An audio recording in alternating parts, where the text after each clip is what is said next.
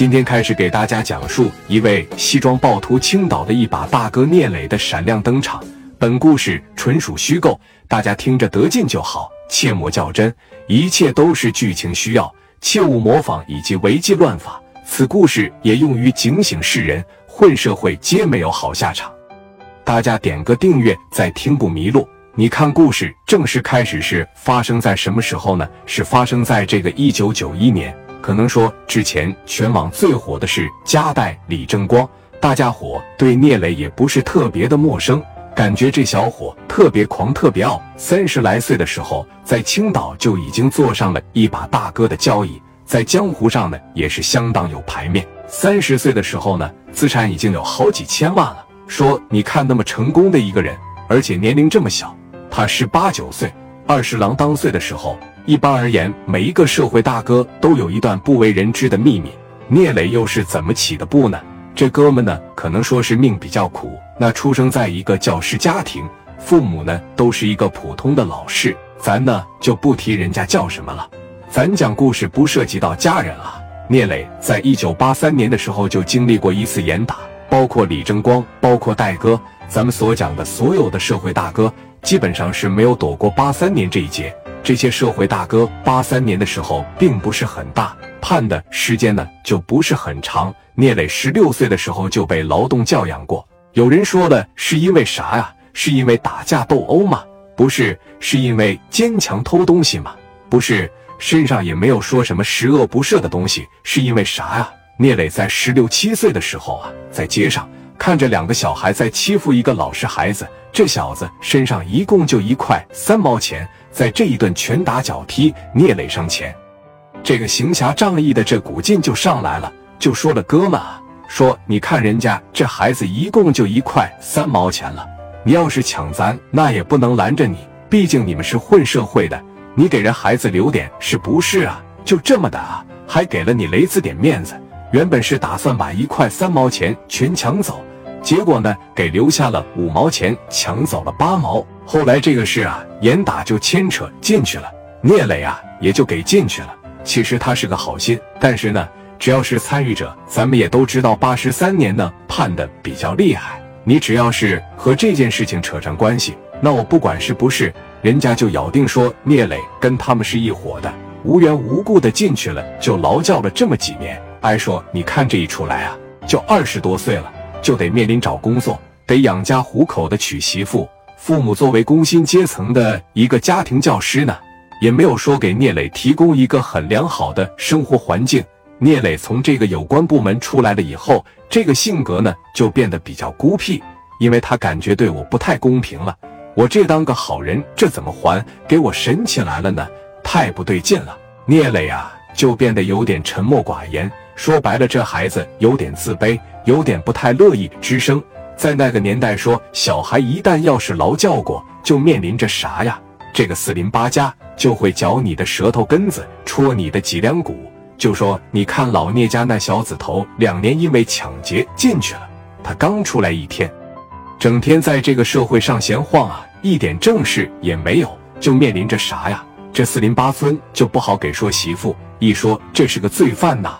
父母身为老师，也因为聂磊丢尽了脸面。但是也只有父母才知道，我家孩子聂磊是个怎么样的人。从出来了以后，就变得沉默寡言，基本上不怎么吱声。跟父母，包括跟他老妹聂慧呢，每天说的话也超不过五句。但是你看，聂磊的命真该如此吗？真该说破罐子破摔？我就在村里边，我就在镇上当一个平头老百姓，就像村里边说的。有可能就娶个二婚的，娶个带孩子的，这辈子也就这样了。聂磊心想，绝对不行，心里绝对是不甘心啊。找到了自己的父母，就说了：“说这个爸呀妈，你看我这二十多岁了，咱家什么情况呢？你们也能看出来。给我说媳妇的呢，我是个罪犯，被劳动教养过，在街里邻里呢，找个工作也特别的不容易。说你看我打算离开这个地方，到城里面去拼一拼。”然后希望能得到二老的支持。聂磊的母亲那当时坐在床上一言不发。聂磊的父亲就说了：“孩子，我支持你。说你看你想做啥啊？上城里你是想工作啊？你是想说做点小生意啊？聂磊说：“我想做点生意啊，现在呢，温州的皮鞋特别火，我打算呢说让温州去进点皮鞋，然后到市里边摆摆摊，去卖也可以，零售也可以搞批发。将来我的梦想呢，是在城里开一个体面一点的皮鞋店，将来把你们二老接到城里边去。”说到这的时候啊，聂磊的父亲就感觉自个的孩子挺有想法。那毕竟说不能再破罐子破摔了，在家里边养到你什么时候啊？但是聂磊的父亲紧接着又说出来这么一句话：说你看你做点生意行，咱家哪有本钱呢？我和你妈呀，这上了半辈子班，一共啊就攒下了一千多块钱。说你要进皮鞋，你再打上来回的车票，这大概得多少钱呢？聂磊想做生意。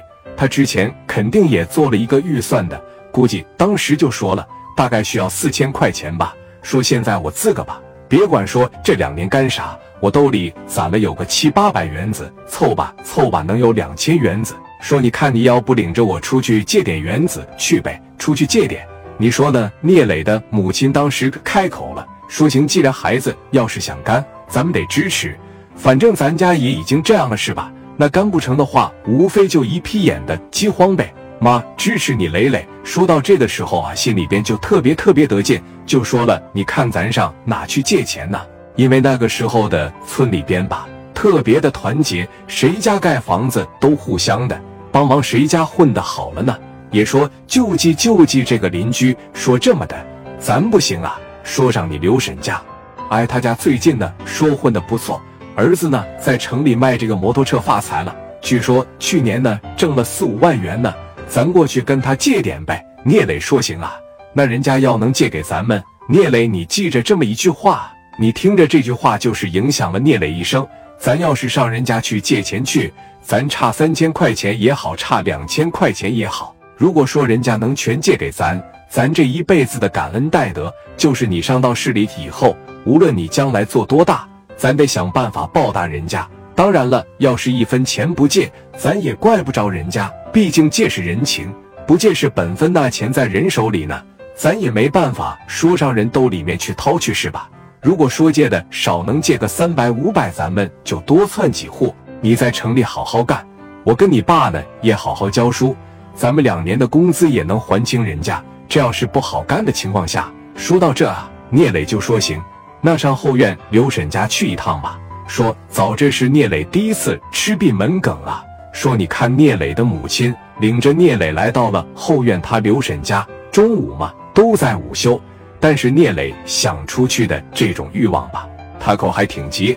来到门口这一敲门，刘婶当时就醒了，哎，刷个小围裙，当时把这个门啊就给打开了。当时一瞅，说你看这中午有事啊。聂磊当时说：“刘婶。”